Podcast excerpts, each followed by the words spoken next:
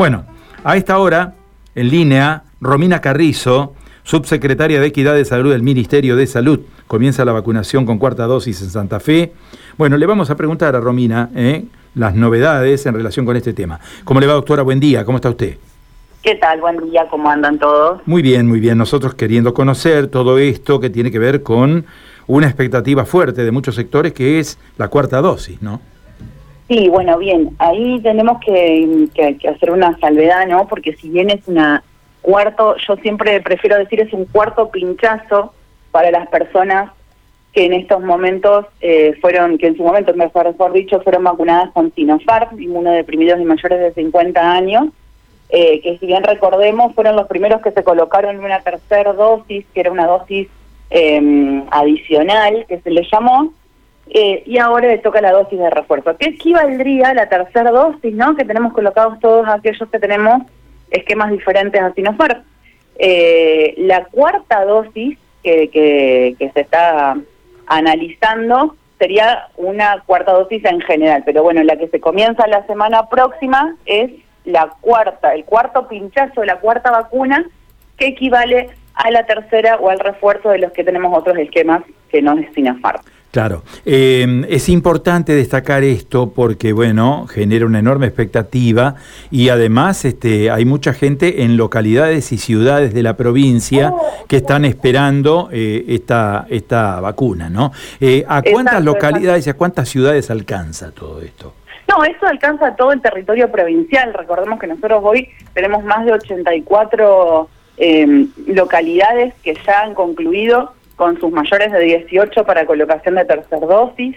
Em, el resto, digamos, esto es eh, una, una, nueva convocatoria ¿no? que se va a comenzar, pero es en todo el territorio provincial, o sea, en todo el territorio provincial donde haya un vacunado inmunodeprimido o mayor de 50 años que haya recibido las tres dosis o que tenga esquema, mejor dicho, es completo de Sinopharm, va a recibir el turno para esta cuarta dosis.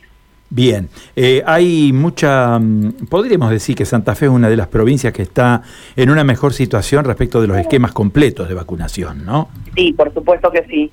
Sí, sí, tenemos que la verdad que sentirnos orgullosos de toda la labor que ha hecho que han hecho nuestros equipos de, vacunación, ¿no? Nuestros equipos de salud, que, que bueno, que en su momento les tocó abocarse la atención en pandemia, después eh, los abocamos a atender nuestros grandes vacunatorios y también aquellos equipos de salud en las localidades más pequeñitas que salieron a la casa de los vecinos a, colocar la vacuna, ¿no? Porque esto fue y quedó demostrado en esta tercera ola lo que nos llevó a que no tengamos tanta tasa de ocupación de camas eh, y que, bueno, que tengamos muchos casos, recordemos que hemos llegado a tener 260 mil casos en todo lo que fue esta tercera ola, con una tasa de internación muy baja y mucho más baja la internación en terapia intensiva, ¿no? Claro. Eh, Romina, aprovecho para consultarla sobre el tema niños y niñas, ¿no? Porque uno está mirando el inicio de un ciclo lectivo, faltan pocos días, y bueno, independientemente de la situación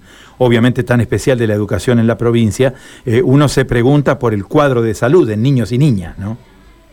Bien, nosotros tenemos hoy, podemos decir también ahí, ¿no? Números muy altos estamos manejando más. Siempre, siempre recordamos y siempre marcamos que Santa Fe está por encima de la media nacional en cuanto a los números de cobertura de vacunación. Hoy tenemos en la provincia de Santa Fe una cobertura del 72% de 3 a 11 años y un 85% de 12 a 17. La verdad que son números muy buenos eh, recordemos que así cuando comenzamos por el mes de septiembre, aproximadamente, eh, que, ya veníamos en agosto con los adolescentes y en septiembre, octubre que empezamos con los niños, teníamos manejando números que, que por ahí parecen un poco desalentadores, ¿no? Porque, eh, bueno, teníamos ahí una cuestión entre los, los papás que no querían vacunar a sus chicos, que eran muy chicos, y después empezaron a ver que la vacuna realmente era, era la salida de esta pandemia. Y bueno, hoy tener estos números, la verdad que que, manejar estas cifras es, más que, que un orgullo para, para todos.